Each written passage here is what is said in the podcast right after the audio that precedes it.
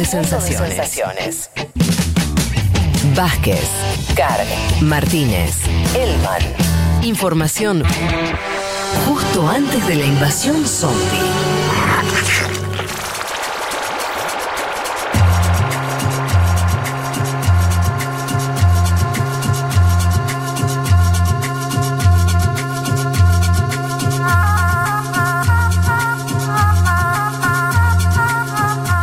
Bueno, eh, nos metemos ya mismo entonces en lo que hemos adelantado sobre Venezuela, si te parece, Juan Manuel Carg.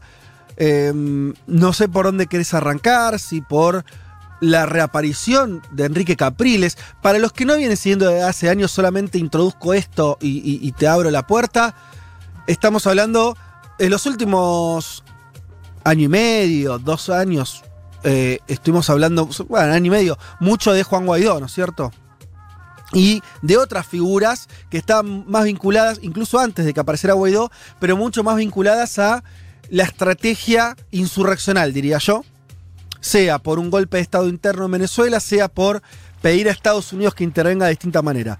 Y Capriles, el dirigente opositor que tiene, que fue el que enfrentó electoralmente a Chávez incluso y después a Maduro, es el que venía de una línea más política en el sentido de decir, bueno, somos nosotros lo que tenemos que sacar al chavismo del poder juntando votos. Entonces me parece que son como dos tipos. Los últimos tiempos habíamos visto los opositores más insurreccionales, por poner una tratar de no usar un adjetivo descalificativo. eh, insurreccionales y con más lazos con Estados Unidos. Y ahora parece resurgir la figura de Capriles, que es más, que saben que tuvo más eh, peso 2012, 2013, ¿no? Sí, es la vuelta de la política, Fede. Ahora después nos vamos a meter un poco más en eso, pero es lo que vos decís, son varias estrategias en simultáneo.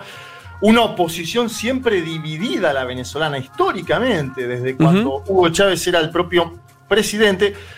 A ver, fue una semana de muchos cambios. eh, siempre es dinámica la política venezolana, no es estática. Tiene, eh, el que cree que sabe mucho de Venezuela desde acá a lo lejos, a miles de kilómetros, para mí siempre se equivoca. Si la memoria no me falla, es la primera vez que hacemos aparte un tratamiento largo sobre este país en esta cuarta temporada de Un Mundo de Sensaciones, obviamente porque hubo una noticia, que es que se conoció el indulto de a 110 políticos el día lunes, 50 estaban en prisión, unos 60 exiliados, guion imputados. Este hecho provocó que la alta comisionada de derechos humanos de la ONU, Michelle Bachelet, que había viajado en el 2018 a Venezuela, saludara esta decisión. Bachelet Fede, compañeros, había emitido un durísimo informe acusando de violación de derechos humanos a la administración de Nicolás Maduro Moros. Quiero que escuchemos primero el anuncio para ver, para comprender también cuál es el objetivo de la administración de Maduro. Escuchemos. La intención principal es que los asuntos de Venezuela los resolvamos los venezolanos y las venezolanas. Y en segundo lugar, que esos asuntos se resuelvan por los cauces y las vías pacíficas, electorales, constitucionales y democráticas. Bien, ahí estaba, el ministro de Comunicación del gobierno de Nicolás Maduro, un funcionario que vino acá a la Argentina cuando sumió Alberto Fernández, que provocó el enojo de Mauricio Claver Carón, quien ahora se presenta como candidato al BID. El anuncio de Maduro, del, del ministro de Comunicación de Maduro, tiene un trasfondo evidentemente electoral. Eh, lo escuchábamos, que los venezolanos sean los que decidan Mm. el futuro de Venezuela. Además, obviamente, la liberación de estos presos, eh, el indulto, como le llama eh, el gobierno madurista, abre un debate que va en el sentido de lo que escuchamos. Es decir, ¿la oposición debe o no debe participar en los próximos comicios? Donde además se juega la Asamblea Nacional, el lugar donde la oposición es mayoría, más allá de que después efectivamente el chavismo haya lanzado la Asamblea Constituyente. Eh, esta es una pregunta importantísima, yo diría decisiva. La última vez que la totalidad de la oposición fue a elecciones en Venezuela, se trató de las elecciones a gobernadores en el 2017, donde Sí. el, chavismo, el chavismo sorprendió triunfando eh, después de la constituyente, en el medio de todo ese proceso. Más tarde, en el 2018, participó en unas cuestionadas presidenciales un sector minoritario de la oposición, Ujú. que una cobertura bastante larga de ese año. Eh, hubo además un intento con drones a Nicolás Maduro en pleno centro de Caracas. Eh, en enero de 2019 se, autoproclama Guaidó, digo como para marcar toda la convulsión que vivió Venezuela. Pero vos, lo, Juanma, lo que decís es que no participa un sector tan importante de la oposición desde hace ya unos años de, dentro de, una, de una contienda electoral contra el gobierno. Hace tres años. Hace, tres, años. que no participa la, la mayor parte de lo que es la oposición venezolana. Es decir, por eso te decía lo de los drones también, porque creo que lo electoral fue perdiendo peso en la estrategia opositora, que era lo que vos mencionabas al inicio de esta columna. Mm. Quien primero opinó sobre la liberación de los presos y su posible influencia en el escenario electoral fue nada menos que el propio Juan Guaidó. Quiero que lo escuchemos. Lo que sí estamos seguros es que la dictadura busca legitimar de alguna manera un proceso que hoy no es reconocido ni por los venezolanos, ni por el Parlamento Nacional, ni por la comunidad internacional. Normalmente las diferencias son más estridentes eh, que los acuerdos, pero hoy hay un absoluto acuerdo, en la, no solamente en la alternativa democrática en Venezuela, sino en la sociedad civil, de no convalidar un fraude de la dictadura, de la necesidad de la unión en un pacto y ampliar la base de acción política, no solamente en los partidos, sino en la sociedad civil. Bien, ahí estaba Juan Guaidó.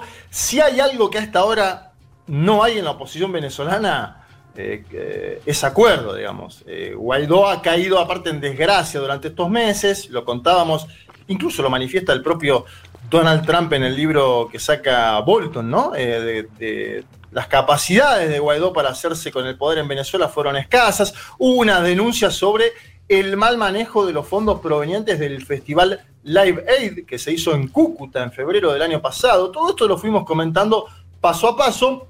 Incluso en enero, se acordarán compañeros, que hubo una división dentro de la propia Asamblea Nacional, fogueada por el chavismo, cuando había que elegir nuevamente autoridades, se dio esa escandalosa sesión donde hubo un presidente dentro de la Asamblea, eh, Guaidó juramentándose afuera, en otro edificio, en un diario.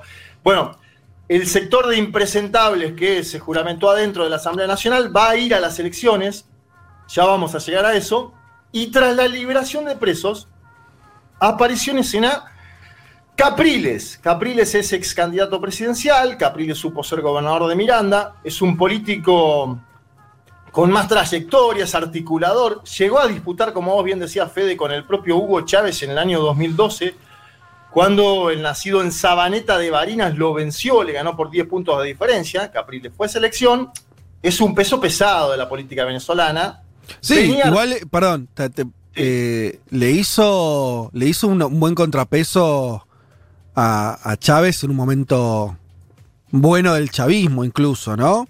Y después, y después, y después prácticamente empató con Maduro. O sea, quiero decir, le fue siempre bien electoralmente a Capriles. Sí, le fue electoralmente bien. Eh, me acuerdo que aparte de ese Chávez, eh, evidentemente estaba enfermo, venía de, transitar una enfermedad, entonces eh, es otro contexto. Mm. después casi le gana Nicolás Maduro 2013, esa elección que pierde por un punto y medio, llama a las calles, ahí se pone más turbulento el escenario, pero es un peso pesado de la política venezolana y venía articulando con el gobierno para el indulto que tuvo lugar el día lunes. Silenciosamente Capriles venía articulando durante este último tiempo para decir hay que sacar a los presos. Eh, y, alguien ponía en Twitter que a veces es mejor sacar a presos que estar tuiteando. Como estrategia de la oposición, manifiesto, lo leía en algún tuit y me pareció bastante sensata esa posición.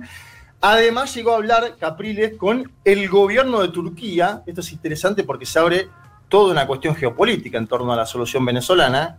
Capriles habló con el gobierno de Turquía, esto lo confirmó el gobierno de Turquía, y el propio Capriles dijo, yo voy a hablar con quien tenga que hablar, a mí nadie me va a decir con quién tengo que hablar, si es para solucionar el problema de las y los venezolanos. Ahora, la aparición de Capriles es con un discurso muy duro, pero durísimo, contra Juan Guaidó. Sí.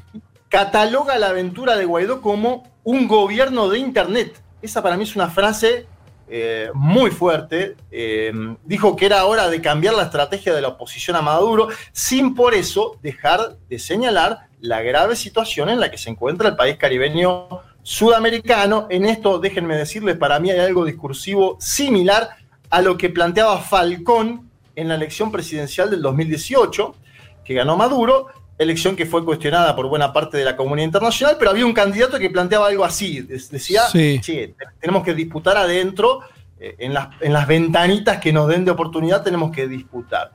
Si les parece, vamos a escuchar a Capriles. Dale. Es que esto no es un, esto es un falso dilema, votar o no votar, participar o no participar, eso es un falso dilema. Aquí el verdadero dilema es luchar o no luchar. Ese es el dilema.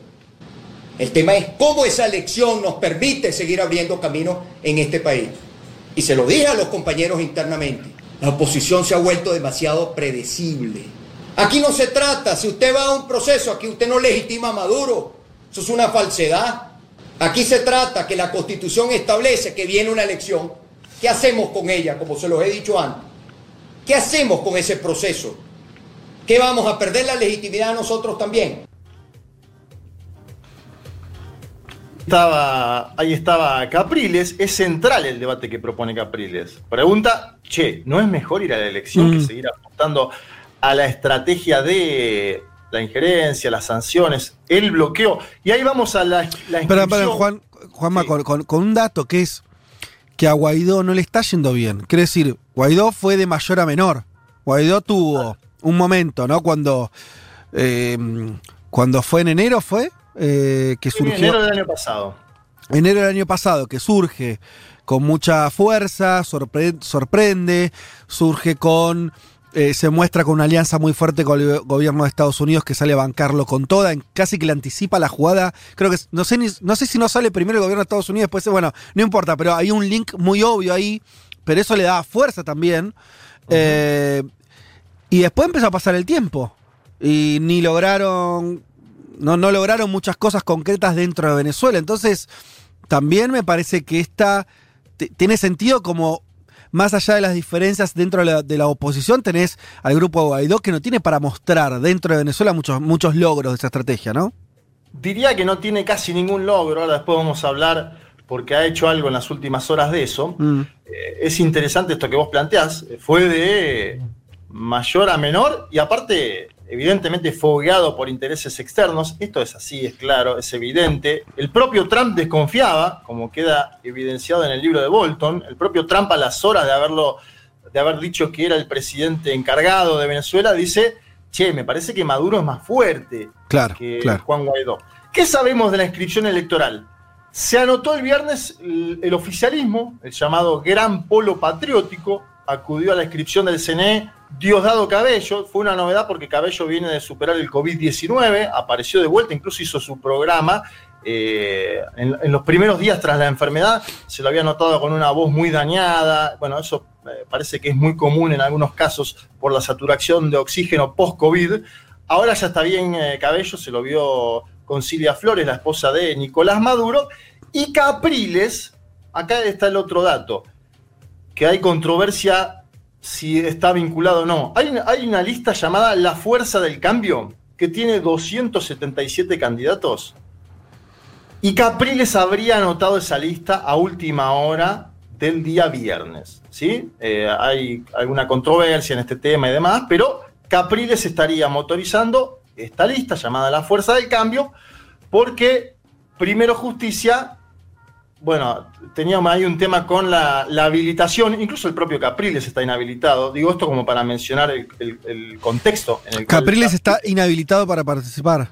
él, él está inhabilitado para participar, lo que está haciendo es promover otra, una lista que se llama La Fuerza del Cambio con 277 candidatos. Es decir, él podría ser el vocero, no sabemos cuál va a ser tampoco la estrategia, ahora por ahí nos vamos a meter un poco más en eso.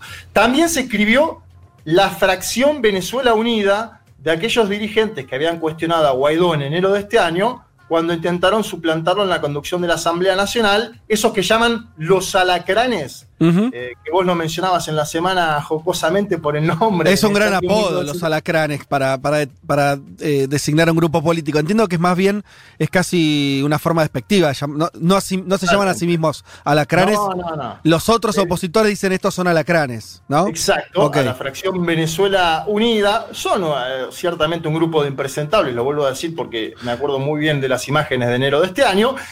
Esos son los Y que son más funcionales al gobierno de Maduro. Sí, a ver, para. Ahora te voy a poner un audio de María Sí. Corina Machado. Para algunos son todos funcionales. Sí, sí. Eh, lo que pasa es que hay distintos niveles y esto es política también. Y mm, se anotó Falcón, también histórico dirigente de la oposición, y Zambrano, otro histórico dirigente, en la lista Alianza Democrática. Esto es importante porque estos últimos dos dirigentes tienen buen vínculo con Zapatero, el expresidente español, quien viene propiciando hace tiempo el diálogo entre las partes.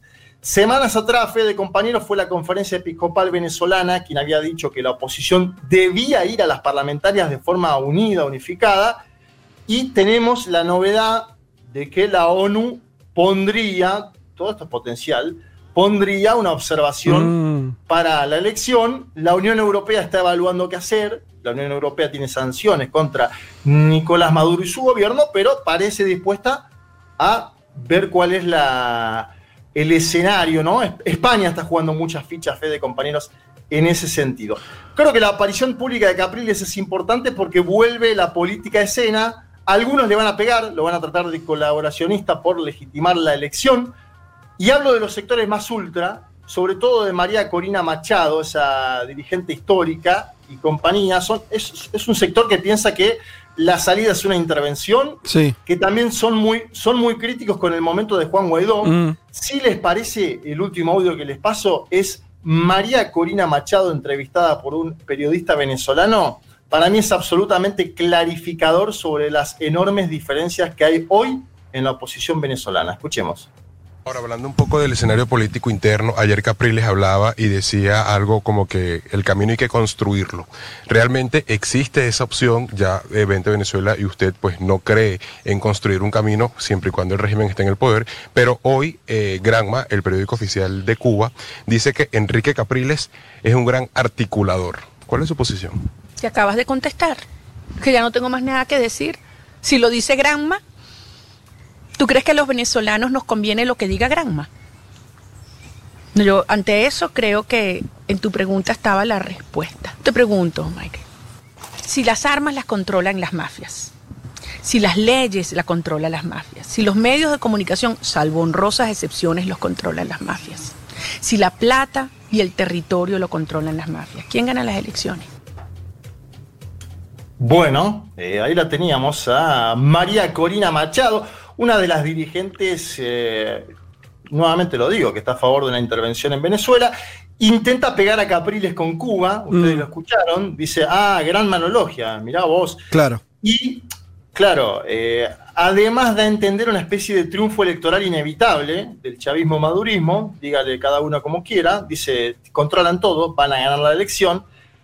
El tema para analizar es que desde la posición de la dirigente de 20 Venezuela, y hay un segmento que ella eh, está mencionando, Venezuela ya no sería una dictadura, sino directamente un Estado fallido criminal. Son esas sus palabras, digo, estoy contando lo que escucho. Sí, es la, es la versión más extrema de la oposición, la de, la de Sí, Corina y Machado. Dice, y dice Machado que Venezuela no va hacia un modelo vietnamita. Hay algunos dicen eh, el chavismo puede mutar a un gobierno, a un modelo de gobierno vietnamita, sino a una somalización de la sociedad. Mm, Eh, entonces la salida ya dice, no queremos ser de Somalia, intervención directa ya. Volviendo a Capriles, y ya para ir más o menos eh, concluyendo, entiendo que Juan Elman tiene alguna consulta por ahí. sí. Eh, volviendo a Capriles, algún otro se va a sumar y va a decir, esta estrategia puede tener algún sentido. De hecho, para mí, a su manera, y lo vuelvo a decir, Capriles sigue el camino de Falcón. Eh, Falcón fue el exgobernador de Lara, criticadísimo por legitimar las elecciones del año 2018. Se va a ver ahora, además, cómo le va a esta lista, la fuerza del cambio. Se va a ver ahora cuánto apoyo tiene Capriles. eh, y atención a este dato, el último. Varios medios venezolanos dicen que a esta misma hora la intención de Capriles es intentar posponer los comicios para armar un bloque opositor aún más sólido. Ajá. ¿Con, con qué excusa? La lógica, el coronavirus, sí. extendido en el mundo, extendido también en Venezuela, aunque Y además, te digo, te digo una cosa, eh, ahí le, le abrimos la pregunta a, a Elman o, o lo que quería aportar, pero una vez que.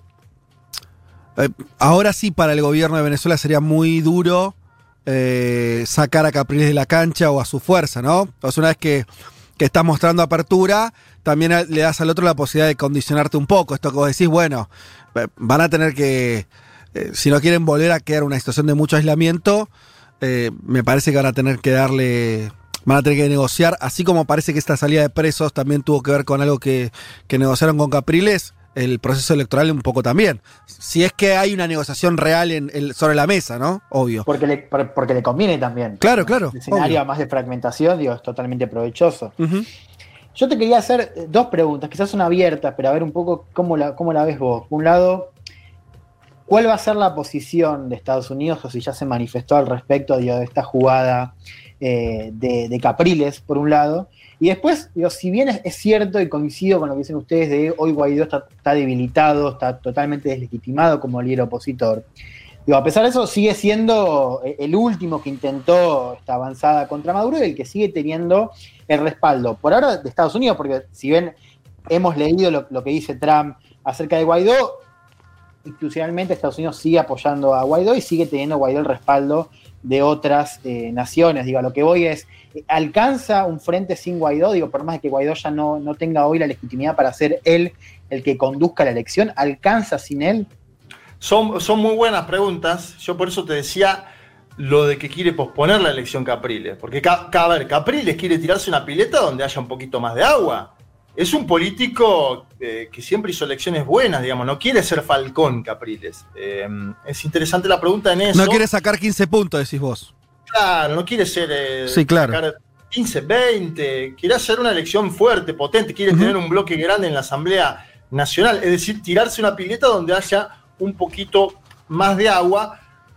Es cierto también lo que dice Juan en el sentido de que Guaidó sigue teniendo alguna valoración de parte de un sector de la oposición eh, de Venezuela, pero también hay cierto cansancio de esto de, che, te autojuramentaste hace un año y nueve meses y no, no logró mucho. Y de hecho, fíjense el anuncio de Guaidó en las últimas horas, anunció un bono a los médicos Un en bono. dólares, un bono a los médicos en dólares, Sí. en su, en su idea de no perder la iniciativa y la exposición frente al propio Capriles. Pero ¿cómo lo pagaría si no, no maneja el Banco Central de Venezuela? Tiene la plata de Citgo en Estados Unidos, tiene el oro inglés venezolano que está en Londres. Pero pará, pará, pará, pará. Está bien, pero pará. Hay algo de forma que me- acá me, se me quema el cerebro. Sí. Primero la forma jurídica bajo la cual tiene esas cosas. Y no lo sé. Bueno, no, eso a, a par- a partir de que eh, Estados Unidos considera que en Venezuela hay una dictadura Sí. y considera como único eh, Gobierno legítimo. le- legítimo a Sí. Juan Guaidó, le ha otorgado los activos de Citgo, es decir, de PDVSA en los Estados Unidos de América, en muchísima plata, en dólares, y además tenemos el tema de. eh, por eso te decía lo del oro en Londres, el oro en Londres todavía está judicializado, Sí. pero los, los a- Juan Guaidó tiene activos en dólares. Eh, Sí, sí, pero no- digo, ¿qué- ¿la cuenta cómo se llama? Juan Guaidó eh, tiene una cuenta en el banco francés. Porque si no sos un Estado, no, no- mm, hay No, cosas entiendo que... que en el caso del Reino Unido no le permitían sacar el oro a, a, a Maduro. Maduro. Eso está claro. Pero lo de Cico que señala eh, eh, Juanma, que es cierto, y hace ya muchos meses que, que Estados Unidos determinó que eso lo manejara eh, Guaidó. No sé eso después cómo mueve para poder incluso, encima de esa de, de- de- de darle un bono a los ciudadanos de Venezuela, A los médicos, un bono a los médicos. a los médicos, ¿cómo gestionás eso? Eh, no Bueno, siendo de verdad un Estado, porque acá el punto es que Ujú. Guaidó no tiene ningún, ni siquiera eh, esto que, que nosotros un poco ya lo decimos con cierta sorna, no tiene un lugar, eh, no es que tiene un gobierno paralelo exactamente. Pues ni siquiera tiene eso, no es que tiene un edificio donde funciona, eh, no sé, instituciones, no tiene nada de Eso es lo eso. que dice Capriles y lo que analizamos nosotros. El Mm. gobierno de Internet.